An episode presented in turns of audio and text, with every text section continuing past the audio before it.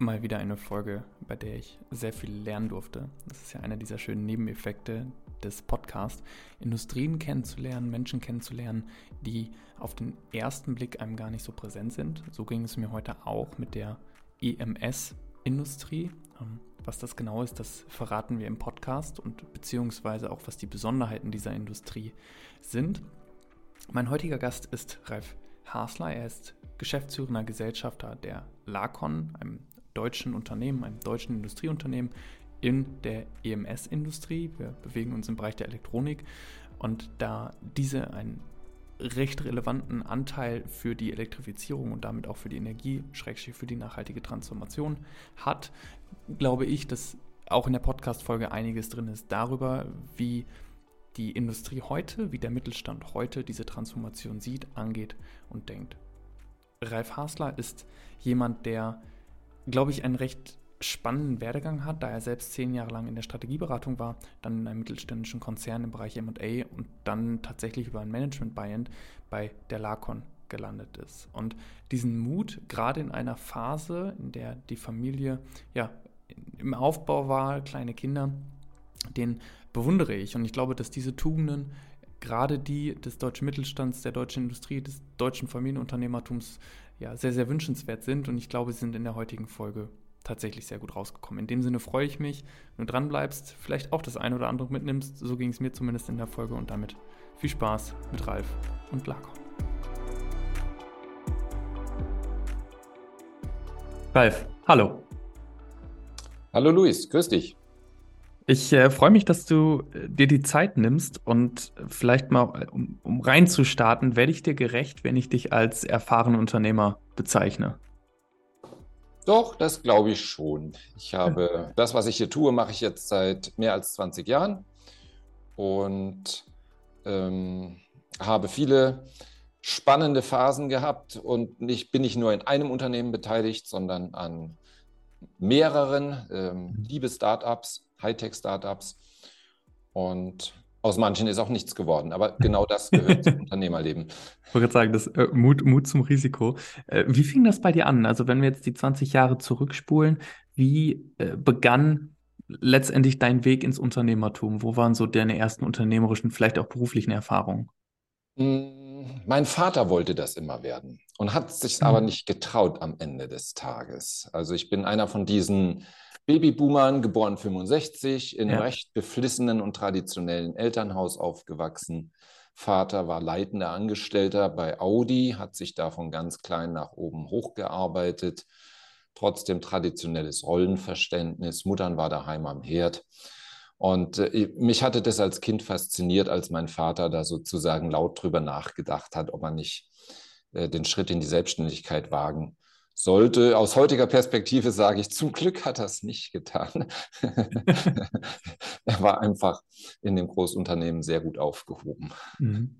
Das hat aber mit dir resoniert, so dass du äh, gesagt hast, okay, ich möchte diese Entscheidung für mich treffen und dann äh, ging es für dich auch äh, nach einer, ich glaube, längeren Station, in Anführungsstrichen länger, ich glaube, du warst einige Jahre dann in, äh, sogar in Ostwestfalen-Lippe, ja, in, in meiner Heimat und hast dann nach deiner ersten Station letztendlich Jetzt können wir auch mal die Katze aus dem Sack lassen. Lacon äh, ist das Unternehmen, das du führst, hast dann am Ende äh, oder bist dann am Ende zu Lacon gekommen.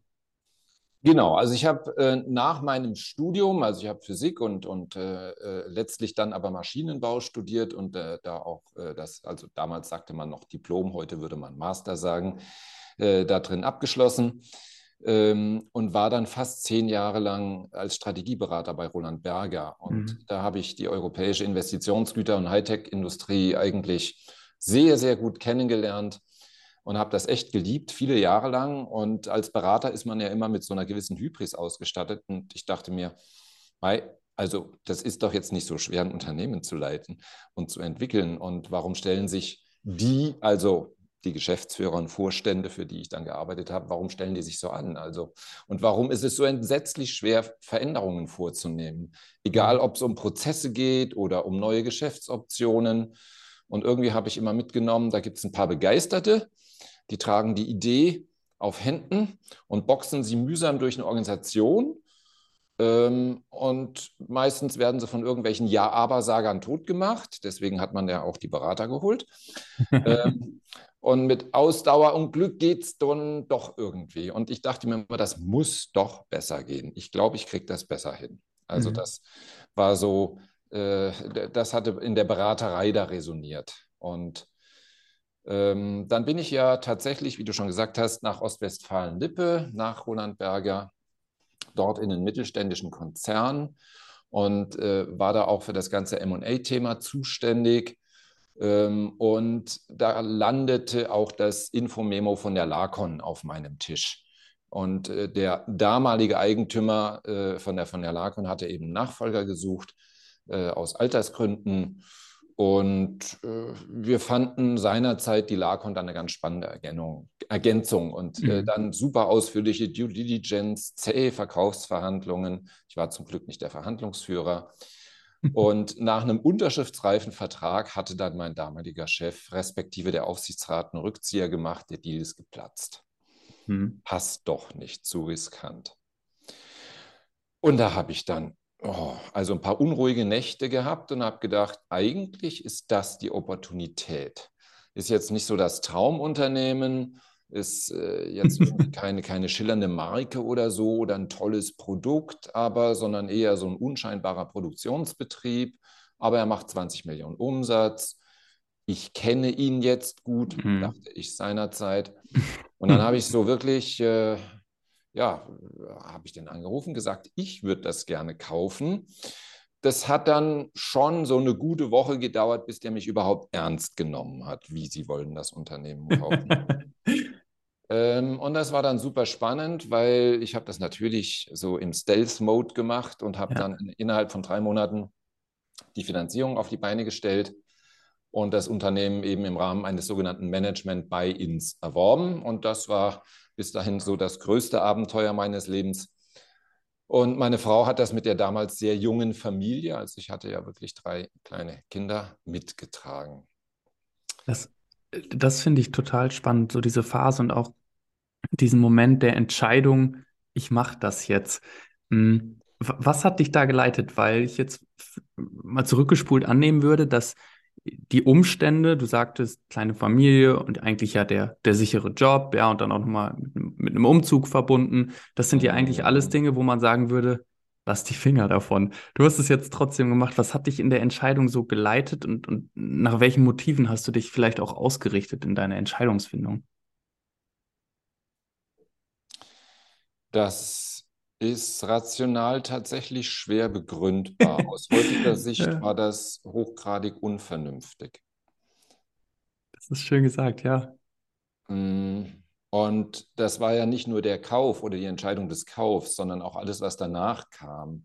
Also als Strategieberater war ich immer so auf zehn Kilometer Flughöhe unterwegs äh, und die Welt war in diesem Sinne relativ einfach. Und plötzlich stand ich 200 einfach strukturierten Menschen gegenüber, die mich erwartungsvoll angesehen haben. Weil es gab ja da irgendwie keine Managementstruktur oder so, sondern der ehemalige Eigentümer war ein Patriarch. Ähm, und das war schon echt krass. Mhm. Äh, und, und, und in 2009 hat uns dann die Wirtschaftskrise da mit vollster Wucht getroffen. Mhm. Und der Umsatz hat sich halbiert und dann war ich eben plötzlich nicht mehr der Roland Berger Berater, der da reinkam in das Unternehmen, sondern ich bin auf der anderen Seite von dem Tisch gesessen und mir gegenüber saßen Berater und Banken. das war eine sehr unangenehme und äh, sehr bereichernde Erfahrung zugleich. Also wir haben mhm. die Kurve bekommen und äh, im Nachhinein gilt da für mich wirklich diese Plattitüde, was einen nicht umbringt, macht einen härter. Und äh, von wegen erfahrener Unternehmer, durch diese durchstandene Krise bin ich eigentlich erst ein guter Unternehmer mhm. geworden. Mhm. Ich äh, nehme an, dass das mit einigen vielleicht etwas schlafloseren Nächten äh, in Verbindung war. Das war war. schon sehr anstrengend, ja. Also ähm, gut, ich habe da mein, mein, mein äh, so, so, so Wirkeraum war, je, je anstrengender es im Job war, umso mehr Sport habe ich gemacht. Das hat mich dann mhm. sozusagen am Leben gehalten. Mhm. Wie lange war diese Phase, um so ein Gefühl dafür auch zu bekommen? Kannst du das so abschätzen, bis so das erste Mal so Licht am Ende des Tunnels eingetreten ist, du gesagt hast, ja, ich glaube, wir haben da, wir haben da was gefunden, was uns jetzt in die, in die Zukunft in, in Wachstum bringt? Naja, es gab so zwei Täler, die durchschritten werden wollten. Das eine Mhm. war tatsächlich unmittelbar nach der Übernahme, als ich realisiert habe, ähm, das ist jetzt mal was ganz anderes und ich bringe überhaupt nicht das Skillset mit, äh, äh, das, das, das einfach zu tun, weil einen Produktionsbetrieb zu managen ist was anderes, als eine Strategie für einen Konzern auf ein Stück Mhm. Papier zu schreiben. Ähm, und das hat dann doch so zwei, drei Jahre gedauert, bis ich mir auch äh, Leute an Bord genommen habe, mit denen das funktioniert, bis ich mir ein Team aufgebaut habe, bis eine Managementstruktur stand. Ähm, ja, aber dann kam 2009 die Krise und Mhm. äh, das Tal war dann doch deutlich länger. Ähm, das war dann so, da haben wir schon drei Jahre gebraucht, um uns äh, zu erholen und dann auch wirklich wieder voll Fahrt aufzunehmen. Mhm. Lass uns einmal in das Profil des Unternehmens schauen. Der Name ist jetzt schon gefallen und du hast auch äh, grob die Umsatzzahl genannt, äh, mit der du eingestiegen bist. Mhm. Ganz doof gefragt, was macht Lacon? Was ist das für ein Unternehmen? Wie groß seid ihr vielleicht heute? Also fangen wir mit der einfachen Frage an. Ähm, wir machen äh, im Moment äh, 70 Millionen Euro Umsatz an zwei Mhm. Standorten und äh, wir beschäftigen äh, ungefähr 600 Leute. Mhm. Und äh, vom Gattungsbegriff hierher sind wir ein EMS, also Electronic Manufacturing Services. Also eigentlich äh, haben wir keine eigenen Produkte in diesem Sinne, obwohl am Ende des Tages physische Produkte rauskommen. Aber wir sind ein Dienstleister, ähm, Serviceunternehmen. Ja, unsere Kunden, äh, die geben uns Unterlagen und wir zum Teil entwickeln aber produzieren dann in jedem Fall elektronische Geräte und Baugruppen für die überwiegend deutsche Investitionsgüter- und Hightech-Industrie. Mhm. Also das sind dann konfektionierte Kabel, das sind bestückte Leiterplatten, das ist manchmal eine komplette Industriesteuerung, manchmal ist es ein medizintechnisches Gerät, äh, was dann auch so, wie wir es bauen, äh, verkauft werden kann. Das ist so die Bandbreite, in der wir uns bewegen. Mhm. Was macht diese Industrie besonders? Also EMS hattest du, hattest du gerade genannt. Äh, Mhm. vielleicht auch mal einen Blick über den, über den Tellerrand. Also wie kann ich mir die Industrie und die, die Funktionsweise dieser Industrie vorstellen? Die Industrie ist erstaunlich groß. Man kennt sie äh, einfach nicht, äh, weil, weil sie sozusagen im, im, im Hintergrund arbeitet. Also die EMS-Industrie ist sozusagen die Elektronikwerkbank dieser Mhm. Welt. Und ganz viele Unternehmen, die äh, elektronische Produkte herstellen, bekannteste beispielsweise Apple, Mhm. die arbeiten eben auch mit dem größten EMS der Welt zusammen, mit der Firma Foxconn, die ja schon etliche Negativschlagzeilen allenthalben immer wieder macht. Mhm. Ähm, und das Geschäftsmodell ist eigentlich immer das gleiche. Das, und ich bleibe bei dem Smartphone, weil das versteht man einfach. Ähm, das heißt, Apple äh, gibt äh, die ganzen Blaupausen, Zeichnungen, Files und so weiter, alles, äh, was also die Konstruktion, Zeichnungen im weitesten oder Konstruktion im weitesten Sinne, das Mhm. Design äh, an Foxconn und die kaufen das ganze Material ein, machen die Prüfvorrichtungen und produzieren dann äh, diese Gerätschaften in diesem Fall in sieben- oder achtstelligen Stückzahlen und liefern es halt zu Apple oder in deren Logistikzentren. So. Und wir machen im Prinzip genau das Gleiche, nur in einer komplett anderen Industrie. Und wir Mhm. machen auch nicht siebenstellige Stückzahlen, sondern wir machen vierstellige oder vielleicht auch mal fünfstellige. Und äh, unsere Baugruppen landen dann eben in ja, technischen Geräten jedweder Art. Ob das Mhm. Roboter sind, ob das Medizintechnikgeräte sind, ob das eine Drehmaschine ist, ob das Aufzüge sind, überall da sind dann Teile von uns drin. Mhm. Warum entscheidet sich ein Kunde für euch und nicht für einen Foxconn? Vielleicht kurzer Nachsatz. Ähm, wir reden aktuell viel über, über die Wettbewerbsfähigkeit des Industriestands Deutsch, Deutschlands. Wir reden über Economies of Scale. Ja, wir reden vielleicht über Löhne. Und wenn ich jetzt nach China gucken würde und vielleicht insbesondere zu dem Unternehmen Foxconn, würde ich sagen, Economies of Scale geht an Sie und die Löhne sind wahrscheinlich auch etwas attraktiver für, für günstigere Preise als hier in Deutschland. Nichtsdestotrotz seid ihr auf einem Wachstumskurs und seit der Übernahme von 20 auf 70. Offensichtlich habt ihr dort einige Dinge richtig gemacht.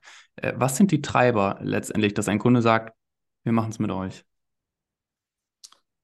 Ja, viele, viele Jahre haben mich die Leute immer gefragt, wenn ich ihnen erklärt habe, was ich tue, dann haben die mir nur mitleidig angesehen und gesagt, ach so, Leiterplattenbestückung, das macht man doch eigentlich gar nicht mehr in Deutschland, oder? Das passiert doch eigentlich alles in Asien, oder? Und dann sage ich, nein, also Deutschland hat ja noch, muss man dazu sagen, immer noch 20 Prozent Anteil äh, Industrieproduktion am Bruttosozialprodukt. Und dadurch gibt es einen relativ großen lokalen EMS-Markt. Und mhm. dieser wird auch überwiegend von deutschen Anbietern bedient, weil äh, Industrieelektronik gehorcht einer anderen Logik. Ja, ich brauche eben von einer Industriesteuerung dann vielleicht nur 1000 Stück oder 5000 Stück und nicht eine Million. Mhm. Und sowas guckt sich ein asiatischer EMS gar nicht an. Ähm, dann ist das Geschäft auch relativ änderungsfreudig. Äh, und äh, also änderungsfreudig dahingehend, dass es in der Entwicklungsphase halt immer wieder die ein oder anderen Themen gibt und dann sozusagen der Dialog zwischen dem Fertiger mhm. und äh, äh, dem Kunden dann recht intensiv ist. Das ist halt schwierig sozusagen mit, mit, mit, mit einem schon quasi anonymen äh, chinesischen ja. EMS. Äh, e ja, ja. Und äh, dann tickt ja auch die europäische äh, Elektronikindustrie dahingehend ganz anders, dass die Lebenszyklen der Produkte ganz äh, andere sind, also sind lang. Ja, ein Smart Smartphone, das wird in der äh, Version, in der man es dann kauft, vielleicht sechs Monate gebaut. Ähm, unsere elektronischen Baugruppen, die bauen wir zehn Jahre, die bauen wir 15 Jahre. Da ist es manchmal tatsächlich auch gar nicht so einfach, die Bauteile dann noch zu bekommen, äh, weil die dann irgendwann nicht mehr verfügbar sind das, was du schilderst, eine sehr schöne ähm, Rückgesinnung an das, was uns ja auch hier in Deutschland ausmacht, Schrägstrich vielleicht ausgemacht hat, wenn man es etwas, etwas ketzerisch formulieren wollen, wollen würde, zu sagen, okay, wir haben einfach eine starke Industrie, ja, und, und wir haben letztendlich auch diesen starken Mittelstand, der vielleicht nicht die Werte eines Foxconn vertritt oder ganz sicher die Werte eines Foxconn nicht vertritt und auch für ganz andere Herausforderungen antritt. Ja, wir, wir haben ja einfach ein anderes Verständnis davon, wie wir, wie wir äh, wirtschaften, denken äh, und können dementsprechend das auch zu einer Stärke machen. Äh, Stärke machen, das ist jetzt meine Brücke, auch in ein Thema, das äh, gerade in, der, in dem Bereich der Elektronik ja, und in der Industrie gerade sehr umtriebig diskutiert wird, ist die nachhaltige Transformation. Mhm. Welche Rolle in Zeiten einer steigenden Elektrifizierung spielt deine, eure Industrie, dein Unternehmen äh, in diesem Wandel? Also die Rolle der EMS-Industrie, die ist in dieser Nachhaltigkeitstransformation nicht ganz einfach. Weil einerseits versorgt die Industrie die Elektronifizierung in nahezu allen Lebensbereichen. Ja, ob das Medizintechnik ist, äh, die Elektromobilität, die Energiewende, da steckt unfassbar viel Elektronik dahinter. Und ich persönlich bin auch der festen Überzeugung, dass wir den Klimawandel nicht nur durch Verhaltensänderung, sondern auch durch ganz viel Technologie bewältigen äh, mhm. müssen. Und ein modernes Elektroauto, also ich übertreibe, ist eine bestückte Leiterplatte mit vier Rädern mhm. und mit so viel Rechenleistung, wie vor zehn Jahren ein Superrechner hatte. Ja, das ist ja das ganz, ganz, ganz große Problem der deutschen Automobilindustrie, ähm, dass die halt noch äh, sehr mechanik- und verbrennerlastig ticken. Und auch in der Ladesäule, da stecken ja nicht nur, wie soll ich sagen, Dickstrom, also sozusagen mhm. der Ladestrom, sondern da ist ja auch ganz viel filigrane Elektronik drin mit Bezahlen und Identifizieren und so weiter. Und auch ein Wasserstoffelektrolyseur ist in erster Linie ein elektronisches Gerät mit ein bisschen Feinmechanik und Verfahrenstechnik drumherum. Das heißt, damit diese Dinge äh, kostengünstig und verlässlich hergestellt werden können, braucht es uns. Mhm. Äh, auf der anderen Seite bin ich mir natürlich darüber im Klaren, gebrauchte Elektronik, das ist ein Riesenballast. Ja, gibt ja immer äh, alle, halb, alle halblang äh, diese entsetzlichen Reportagen, äh, wo eben dann am Ende des Tages Elektronik Schrott landet ähm, und wieder recycelt werden muss und wieder entsorgt werden muss. Ähm, da werden jetzt tatsächlich dann doch ganz spannende Initiativen äh, in, in, in, äh, in, Europa auf den Weg gebracht, im Sinne von äh, Verstärkung der äh, Recyclingbemühungen, auch um an die ganzen Rohstoffe wieder ranzukommen, mhm. die halt typischerweise in der Elektronik verbaut sind. Ähm, also wie gesagt, das ist ein zweischneidiges Schwert. Äh, jetzt kann ich zwar gewissensberuhigend sagen, na ja, die Elektronik, die wir bauen, die ist ja immerhin auf Langlebigkeit ausgelegt. Äh, es gibt ja bekanntermaßen Menschen, denen es extrem wichtig ist, immer das neueste Smartphone zu haben. Ähm, das das, mhm. das äh, ist äh, nicht gut. Wir betreiben schon seit vielen Jahren einen Wahnsinnsaufwand, um sicherzustellen, dass wir halt nur Komponenten und Materialien verwenden, die keine Schadstoffe wie Blei, Cadmium, Quecksilber und so weiter enthalten. Also Stichwort RoHS-REACH-Konformität. Da wird ein sehr hoher Aufwand betrieben. Dann gibt es auch diesen Conflict Minerals Act, äh, um sicherzustellen, dass eben die Rohstoffe, die Zinn, Tantal, Wolfram und so weiter haben, aus sicheren Lieferquellen kommen. Also mhm. Also ist ein relativ hoher administrativer Aufwand, um zu gewährleisten, dass das, äh, was wir dann in die Hand nehmen, okay ist. Mhm. Das heißt, so eine gewisse äh, äh Ambivalenz höre ich raus, auf der einen Seite zu sagen, ja, unsere Industrie ist irgendwie federführend mit dafür verantwortlich, dass wir diese, ähm, diesen Wandel auch ja, zur Elektrifizierung letztendlich bewerkstelligen können. Auf der anderen mhm. Seite ähm, all die, die äh, ja, Punkte, die dann mit der Elektrik, mit der Elektronik letztendlich auch einhergehen, sind natürlich auch nicht zu verachten. Ja, wir reden über die Produkte, die sendenden äh, Rohstoffe, Critical Raw Materials Act etc. von der EU. Da, da kommt ja auch eine Menge in, in, in der Richtung mhm. der Rohstoffe, die dann wiederum das, das Laster in Anführungsstrichen sind, was man äh, oder was ihr ganz besonders dann äh, euch auf die Fahne schreibt, das sukzessive zu lösen. Ist richtig so zusammengefasst und verstanden? Äh, genau, so ist das. Verstanden. Ja. Mhm. Du hast ähm, am Anfang über die Flughöhe gesprochen, ja, äh, Strategieberatung, Strategie ähm, und das jetzt auch in ein mittelständisches produzierendes Konstrukt äh, einzubringen, dass das sich am Anfang herausgefordert hat. Jetzt waren wir gerade bei der nachhaltigen Transformation. Das heißt, mhm. ich setze das mal gleich mit, mit, mit, einem Wandelprozess, ja, mit einem Wandel, den die Industrie durchmacht, den ihr vielleicht auch als Unternehmen mit begleitet. Und vielleicht brauche ich, um diesen Wandel äh, sehr gut hinzubekommen, eine, eine Strategie. Wenn du jetzt auf Lacon guckst, was ist denn so mh, hm, die Transformation oder das Zielbild, was du ausmachst, wo, wo du sagst, da will ich da wollen wir mit der Lacon hin und das ist so das strategische Zielbild, was wir verankert haben. Was sind da gerade für euch die, die entscheidenden ähm, Meilensteine? Also, wir haben ne, eine Strategie, die in erster Linie erstmal darauf ausgerichtet ist, sozusagen äh, die Zukunft des Unternehmens zu sichern. Also mhm. sozusagen unseren Kernfunktionen nachzukommen, sprich sichere Arbeitsplätze, ähm, profitablen Umsatz, um dann im Sinne einer Gemeinwohlorientierung auch ordentlich Steuern bezahlen zu können. So. Ähm, als eher kleiner Mittelständler haben wir wenig Luft äh, zum Atmen im Sinne, wir machen uns jetzt Gedanken über die Strategie, wo, soll, wo wollen wir in 10 oder 15 Jahren stehen. Die mhm. ist tendenziell eher kurz- und mittelfristig ausgerichtet. Ähm, wo wollen wir in drei bis fünf Jahren sein? Und die ist natürlich sehr produkt- und marktorientiert dahingehend, wie können wir unsere Services besser machen, ähm, wie können wir es dann doch verhindern, dass der ein oder andere asiatische Wettbewerber äh, auch entdeckt hat, dass Deutschland doch eigentlich ein ganz spannender Markt ist und uns versucht, die Butter mhm. vom Brot zu nehmen. Ähm, und tatsächlich im Sinne von so einer, so einer grundlegenden strategischen äh, Ausrichtung versuchen wir vom reinen Dienstleister hin zu uns zum Technologieanbieter zu entwickeln.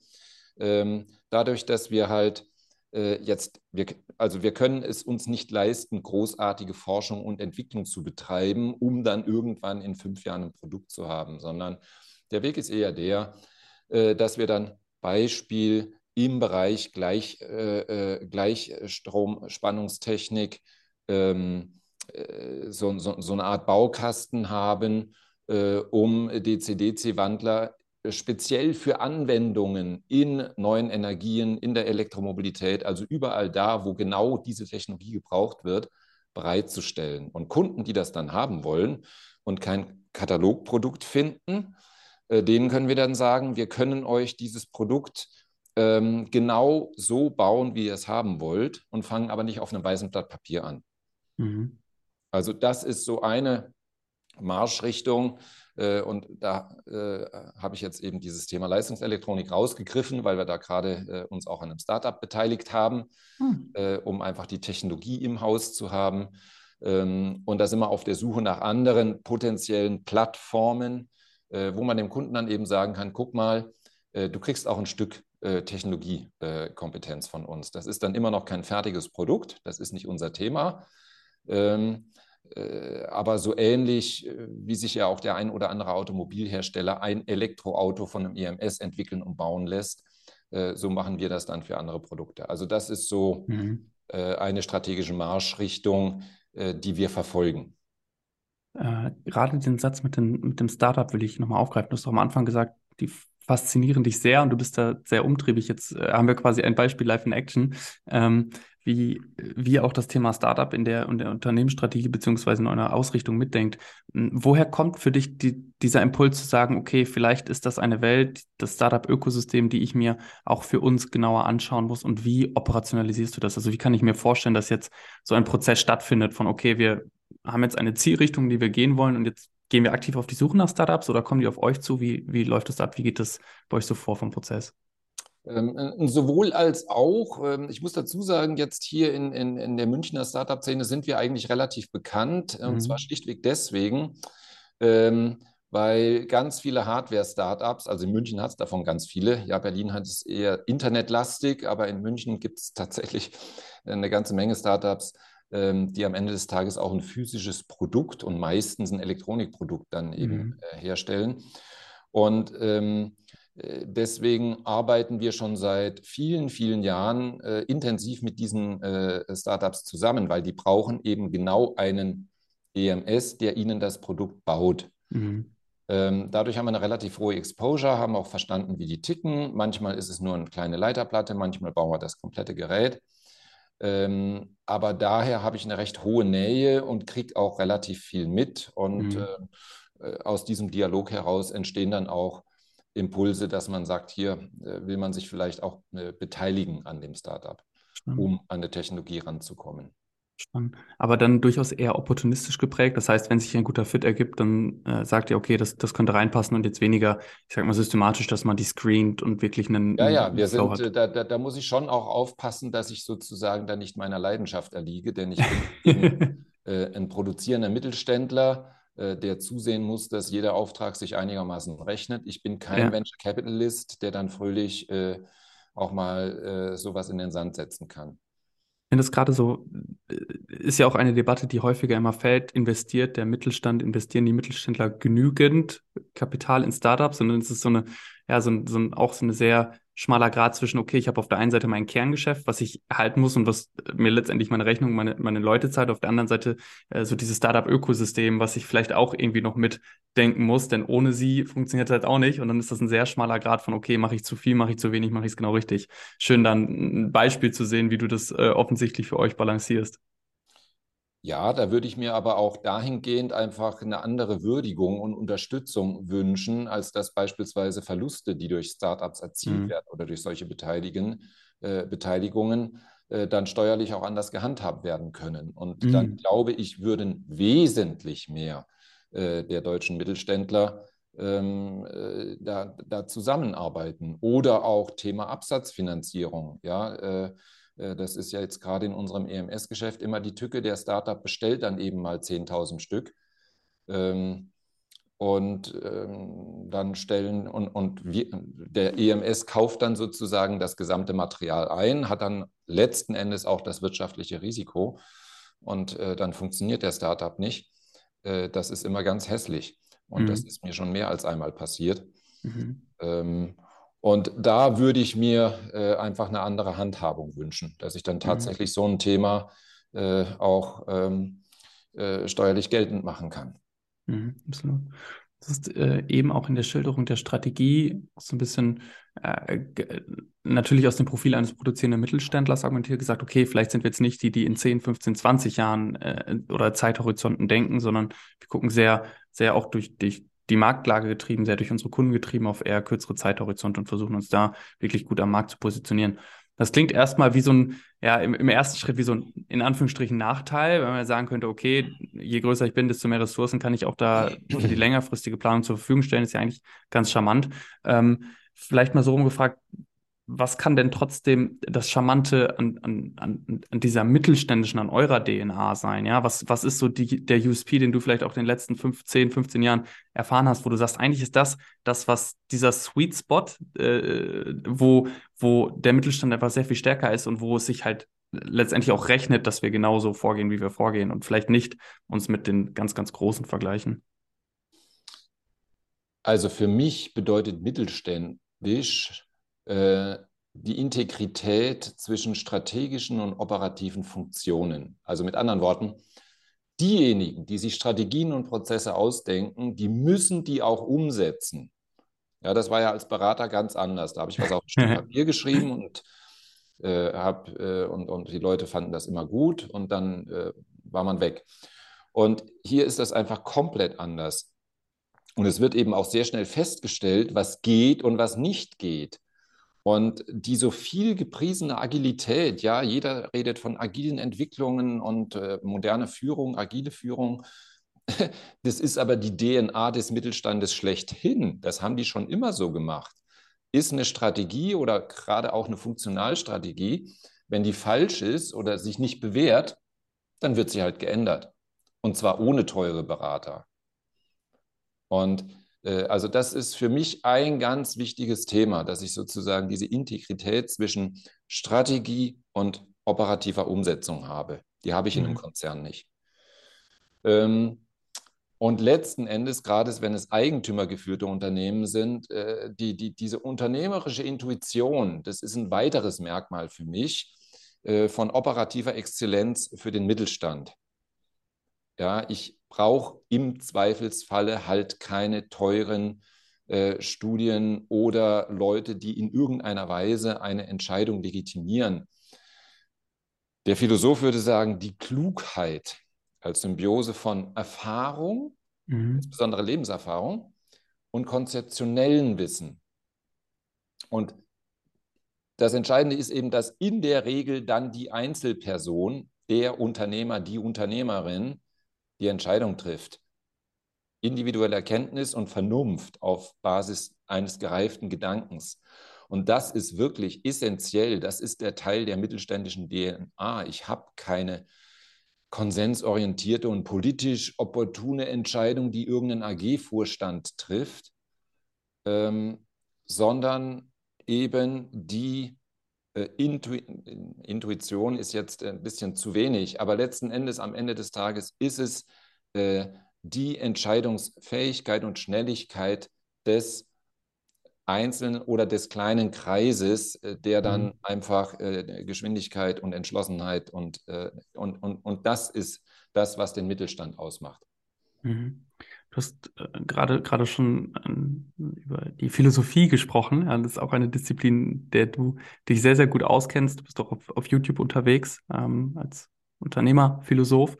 Äh, das heißt, da findet man noch mehr äh, Inhalte letztendlich genau in die Richtung, mh, hm, wo sich für mich die Frage anschließt, wie passt das denn zusammen, Unternehmertum und Philosophie? Gibt es da etwas, wo du sagst, das, das macht den Blick auf das Unternehmertum durch die Philosophie sehr spannend?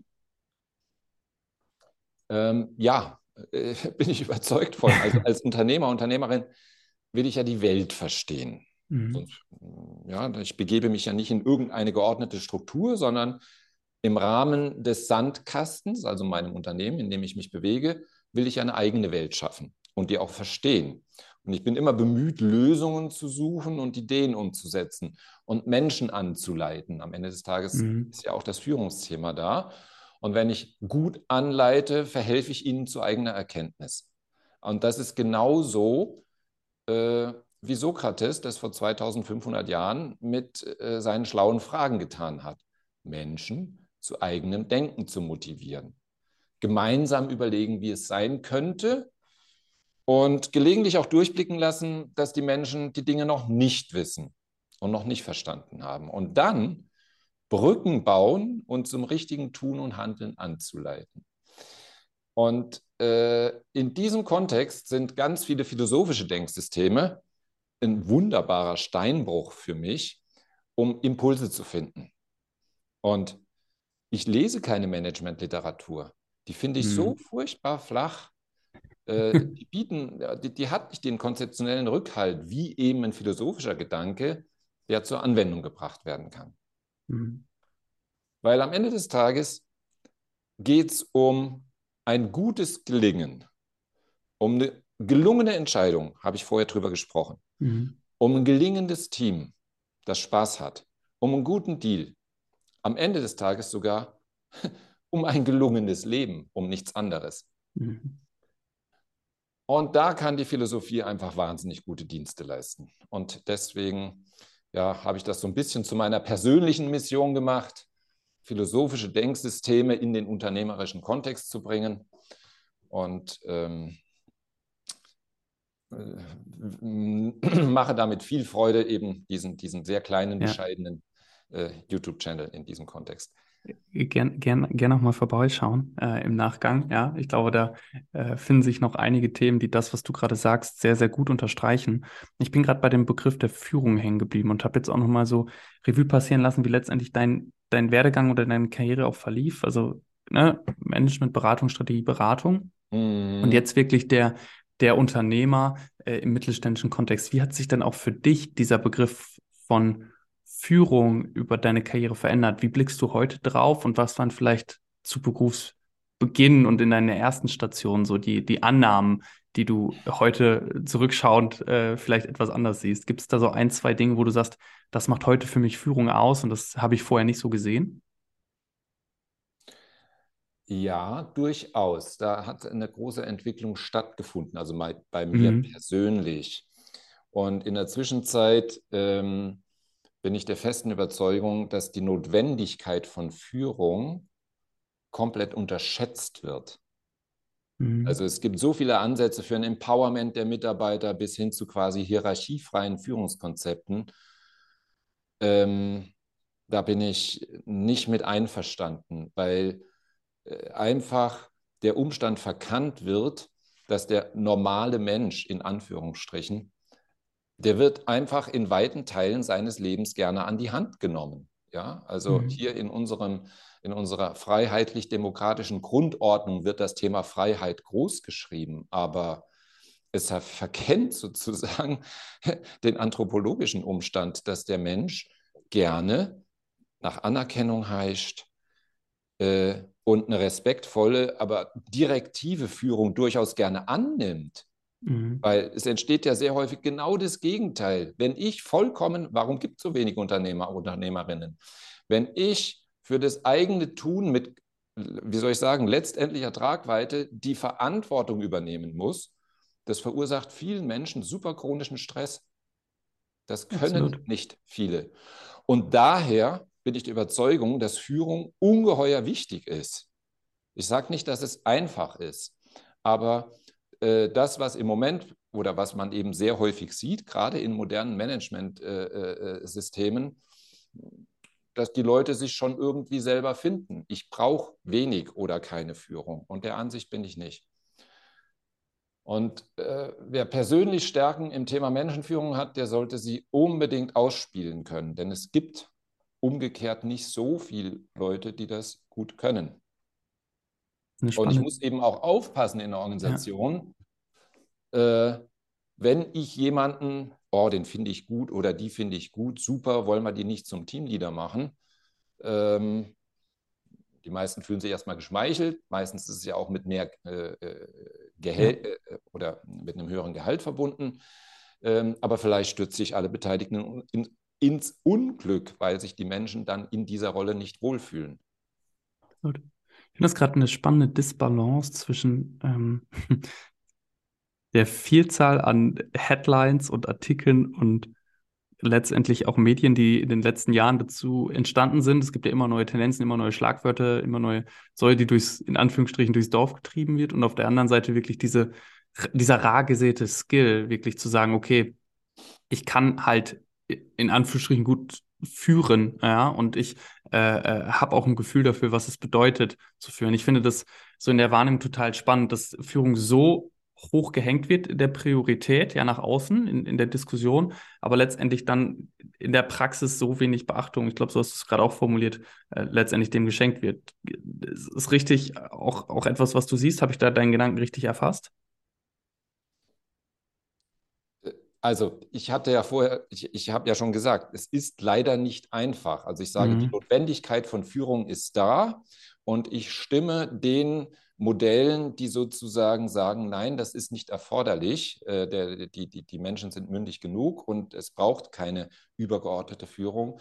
Dem stimme ich nicht zu. Mhm. Umgekehrt ist es aber dennoch so, dass gute Führung nicht ganz einfach ist und natürlich auch immer von dem, von dem, von dem Kontext abhängt. Also wann ist sozusagen beispielsweise mehr Leadership erforderlich, wann ist mehr Management erforderlich. Ich bin jetzt in einem produzierenden Unternehmen, da brauche ich zunächst mal verlässliches Management. Die mhm. Dinge müssen einfach den Prozessen gemäß sauber funktionieren. Auf der anderen Seite ähm, brauche ich in einer, in, in, in der vertrieblich orientierten äh, Organisation von dem Unternehmen, da brauche ich aber eher Leute, die äh, als, als ja, Leader unterwegs sind, mit, mit, mit äh, weichen äh, Zielen arbeiten müssen, ähm, Leute motivieren äh, können und ähm, ja, wo, wo die Prozesse eben nicht so scharf definiert sind. So, und das ist, äh, empfinde ich als hohe Kunst. Mhm. Ja, dass ich sage, auf der einen Seite, Führung ist notwendig, jawohl. Mhm. Auf der anderen Seite äh, ist gute Führung schwer darstellbar und schwer herstellbar. Mhm. Was sind die vielleicht so, so, man würde sagen, Routinen oder vielleicht auch so Frameworks oder vielleicht auch einfach so Methoden, ähm, die dir helfen, immer wieder auch das zu reflektieren, wie du führst? Also hast du dir da etwas angeeignet, ein mentales Modell, ähm, an dem du dich misst und hinter dem du dich oder nachdem du dich hinterfragst? Mm, nein, da habe ich, ich hätte mhm. sowas gerne tatsächlich. Ähm, habe ich nicht. Äh, wenn ich sozusagen meine eigene Entwicklung angucke, dann ist sicherlich der äh, Anteil meiner Arbeitszeit, die ich in Dialogen verbringe, stetig gewachsen. Mhm. Also Führung und das, äh, meine, aber das hat sozusagen mit meiner äh, eigenen Genesis als äh, vom Strategieberater zum Unternehmer zu tun. Ja. ja. Ähm, als Strategieberater äh, macht man dann gute Führungsarbeit, wenn man ein schlaues Papier geschrieben hat. Ja. Als Unternehmer äh, muss man halt viel mit den Leuten reden und tatsächlich bin so ein bisschen professoraler Typ. Ähm, mhm auch äh, ja, äh, tatsächlich die Empathie als Tugend entwickeln und ausarbeiten. Ja. Etwas, wo ich mir als rationaler Mensch tendenziell schwer tue. Also ja. da, das, das ist äh, sowas, das, das muss ich mir immer wieder ganz oft sagen. Ja, es sind, es sind halt Menschen, also hör ihnen zu und versuch, die Gefühle dahinter zu verstehen. Ja, das kann ich, äh, kann ich auch sehr gut nachfühlen äh, und, und nachvollziehen. Äh, vielen Dank dir auch für, für die Ausführung. Ich würde noch gerne eine letzte Facette im, im Podcast aufmachen, ähm, über etwas, über das gerade auch sehr viel gesprochen wird. Die Rolle der Unternehmen, der mittelständischen Unternehmen, der Industrieunternehmen in Deutschland. Äh, ich äh, mache jetzt nicht das Handelsblatt auf, aber wenn ich es tun würde, dann würde ich wahrscheinlich fünf Headlines finden, die in die Richtung gehen. Deindustrialisierung, äh, der industrielle Mittelstand ist, steht vor großen Herausforderungen. Wir gucken irgendwie auf äh, geopolitische Spannungen, wir gucken auf den Green Deal, die damit einhergehende Regulatorik, wir gucken aber auch auf unsere alternde Gesellschaft. Also alles Faktoren, wo wir sagen würden, ja, na, war schon mal, war vielleicht schon mal eine bessere Aussicht.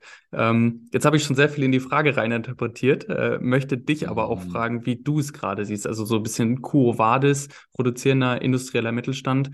Äh, wie ist dein Blick? Was das Thema angeht, eher pessimistisch. Also ich hm. habe mir sogar hier ein kleines Zitat zurechtgelegt aus einem OECD-Bericht. Ja.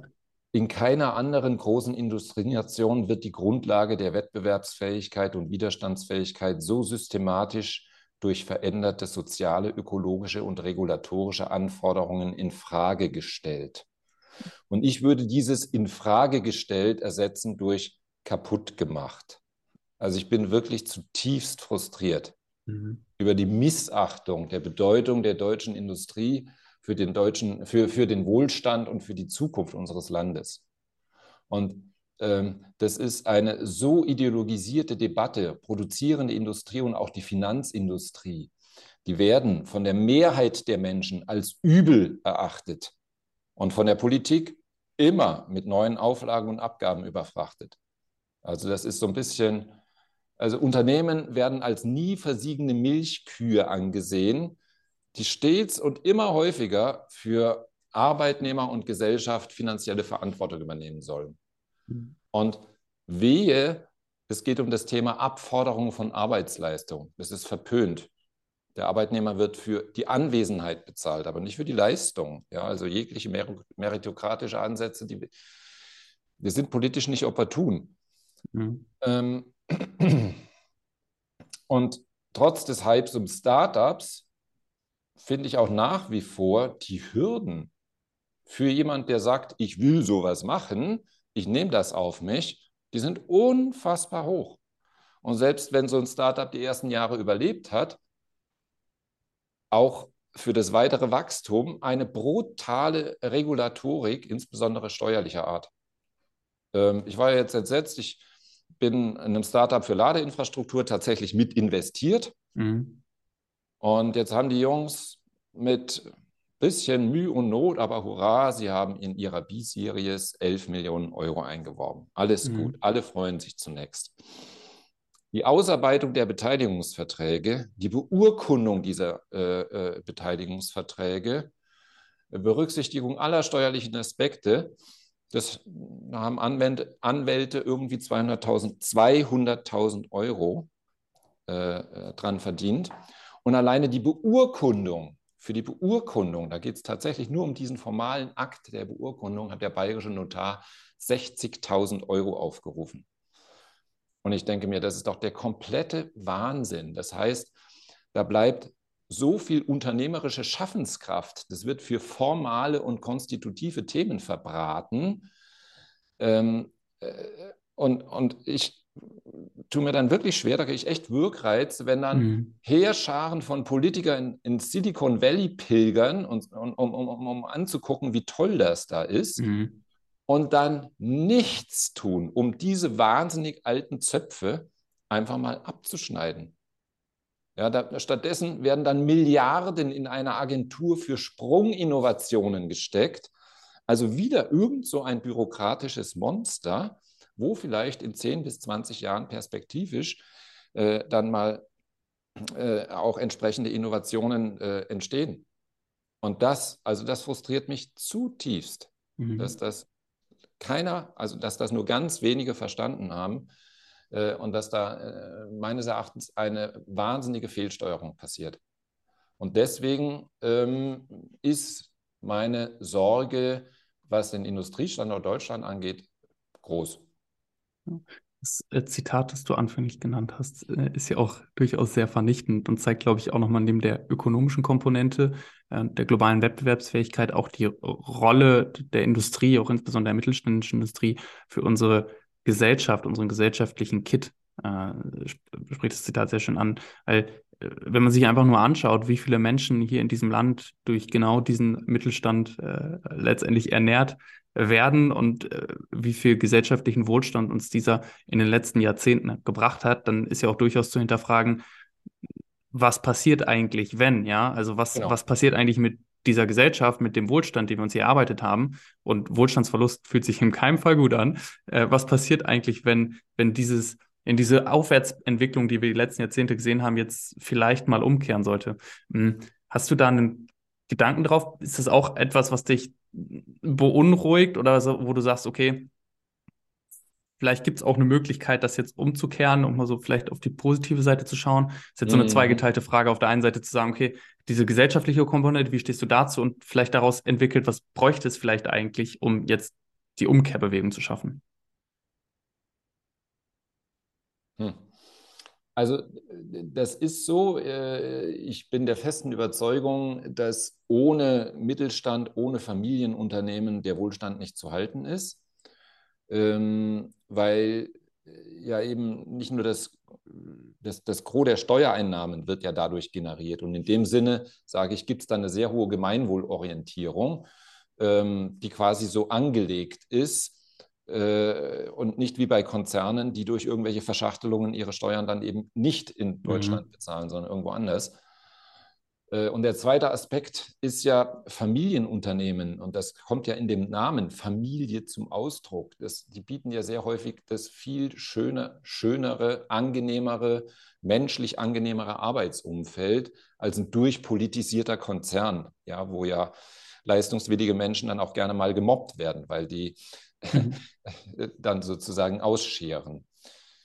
Ähm, ich habe keine einfache Lösung. Also was Deutschland bräuchte. Äh, ein auf, also für mein Dafürhalten, äh, ich habe ja von einem ideologisierten Diskurs gesprochen und es bräuchte halt ein auf Fachwissen und Fakten basierte Entscheidungsfindung mit einem hohen Pragmatismus. Und im Moment wird eben jedes kleinste Partikularinteresse auch noch berücksichtigt und sorgfältig äh, abgewägt. Und ich denke mir da, hm, Utilitarismus ist politisch nicht salonfähig. Ich fände ihn aber tatsächlich angesichts der kurzen Zeit, die wir noch haben, ja, das hört sich jetzt sehr apokalyptisch an, aber fände ich das mehr als angebracht. Und was mich auch immer zutiefst frustriert ist, wenn dann äh, unsere Regierung mal ein paar gute Ideen hat, ähm, dann müsste sie auch dafür Sorge tragen, dass das, dass, dass das durchregiert wird, bis es in den ausführenden Instanzen auch ankommt. Also wir mhm. haben in Deutschland halt nicht zuletzt durch unsere föderale Struktur, ich nenne das gerne, eine meterdicke Lähmschicht. Also nicht Lehm, sondern äh, Lähm mhm. von Lähmung, ja, weil da sind Bundesbehörden, da sind Ministerien auf Bundes- und Landesebene, da sind Tausende von Ämtern, ähm, äh, wo dann Menschen sitzen, die möglichst leidenschaftslos äh, einen bequemen Dienst äh, äh, äh, erbringen wollen. Aber große Ideen, die sozusagen von wegen 10 Kilometer Fl Flughöhe da oben geboren werden, die, da, die kommen einfach nicht mhm. an. Und das finde ich ähm, ja bedauerlich, weil ich keine, keine, keine Lösung dafür habe. Weil die Änderung dieser Strukturen, die äh, geschieht eben, wenn überhaupt, nur durch Katastrophen oder Revolutionen, aber nicht äh, durch ähm, Appelle und Hinarbeiten. Und was ich schon auch schwierig finde, ist, dass ich sage, Mensch, wir brauchen einen viel höheren Anteil an leistungswilligen Menschen. Ja, Menschen, die, nicht, die sich nicht hinter ihrem Smartphone verstecken und in irgendwelchen virtuellen Räumen versinken, sondern ja, Menschen, die pragmatisch zupacken und dann tatsächlich so gemäß des Gesetzes der unsichtbaren Hand, in dem Maße, in dem sie für sich selber versuchen, äh, Wohlstand äh, äh und, und existenzielle Sicherheit zu kreieren, zum Wohlstand der Gesellschaft beitragen. Also da bin ich äh, recht konservativ unterwegs, was, was sozusagen da meine Gedanken angehen. Ich kann die aber auch absolut nachvollziehen. Ich meine, ähm, zum einen diese Lust auf Schaffenskraft wieder zu erwecken, ist uns genau. etwas abhanden Jawohl, gekommen. Das ist, das, das, äh, ist, das, das ist genau das ist die Bezeichnung. Schaffenskraft. Ist und sich so darin wohlfühlen. Und nicht, weil genau. ich irgendwann Millionär werden will, sondern aus dem Schaffen heraus selber Freude und Lust am Tun zu erzielen. Das wird leider auch in unseren Schulen den, den, den Kindern nicht beigebracht. Dieses äh, schöne Zitat von oder in Anführungsstrichen schön, es gibt dieses Zitat äh, rund um die Generation. Die erste baut es auf, die zweite verwaltet das Vermögen, die dritte studiert, glaube ich, Kunstgeschichte und die vierte ja, sorgt dann dafür, dass letztendlich äh, alles wieder in die Brüche geht. Und äh, auch Ray Dalio, um es vielleicht etwas in die, in die Neuzeit zu holen, hat ja ein sehr umfangreiches Buch darüber geschrieben, wie Weltmä Weltmächte entstanden sind in der Vergangenheit und auch wieder gegangen sind, dass das alles Zyklen unterliegt. Und wenn ich jetzt einfach mal das Wirtschaftswunder nach dem Zweiten Weltkrieg als so die, die erste Generation baut es aufnehme, dann befinden wir uns, wenn man das hochrechnet, vielleicht gerade in einer Phase, wo wir eher dem, dem Niedergang geweiht sind, wenn man diesen Thesen glauben mag. Und da jetzt nicht das, was die letzten 10, 15 Jahre funktioniert hat, als Status quo anzunehmen und zu glauben, das ist das Richtige gewesen, ist ja das, was uns jetzt gelingen muss, zu sagen, vielleicht war das nicht alles richtig und vielleicht müssen wir uns jetzt neu erfinden und vielleicht braucht es eben auch einen neuen Anpack, braucht es für die Lust auf Schaffenskraft und braucht es vielleicht auch mal äh, einen Aufrütteln, das, sodass wir wieder äh, auf, auf dem Boden etwas Neues bauen können.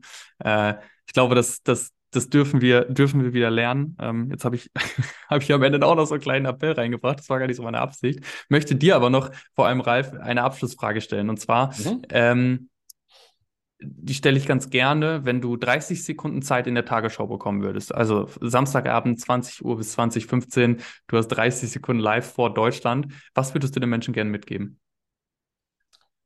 Also ich duze die erstmal und dann sage ich, lehne dich einen Moment zurück und schließe die Augen. Mhm. Erdenke dir einen wünschenswerten Zustand für unser Land. Und dann überlege, was davon du durch dein Tun und Handeln beeinflussen kannst und was nicht. Und akzeptiere dann im vollen Bewusstsein die Dinge, die nicht in deiner Macht liegen und schließe deinen Frieden damit. Und dann, wir sind noch nicht ganz fertig, mhm. lege die ein oder zwei Aktionen zurecht, die du mit all deiner Schaffenskraft anstoßen kannst, um die Dinge in die Richtung des von dir gedachten wünschenswerten Zustandes zu bewegen. Das war bzw. ist die Zauberformel der Stoiker.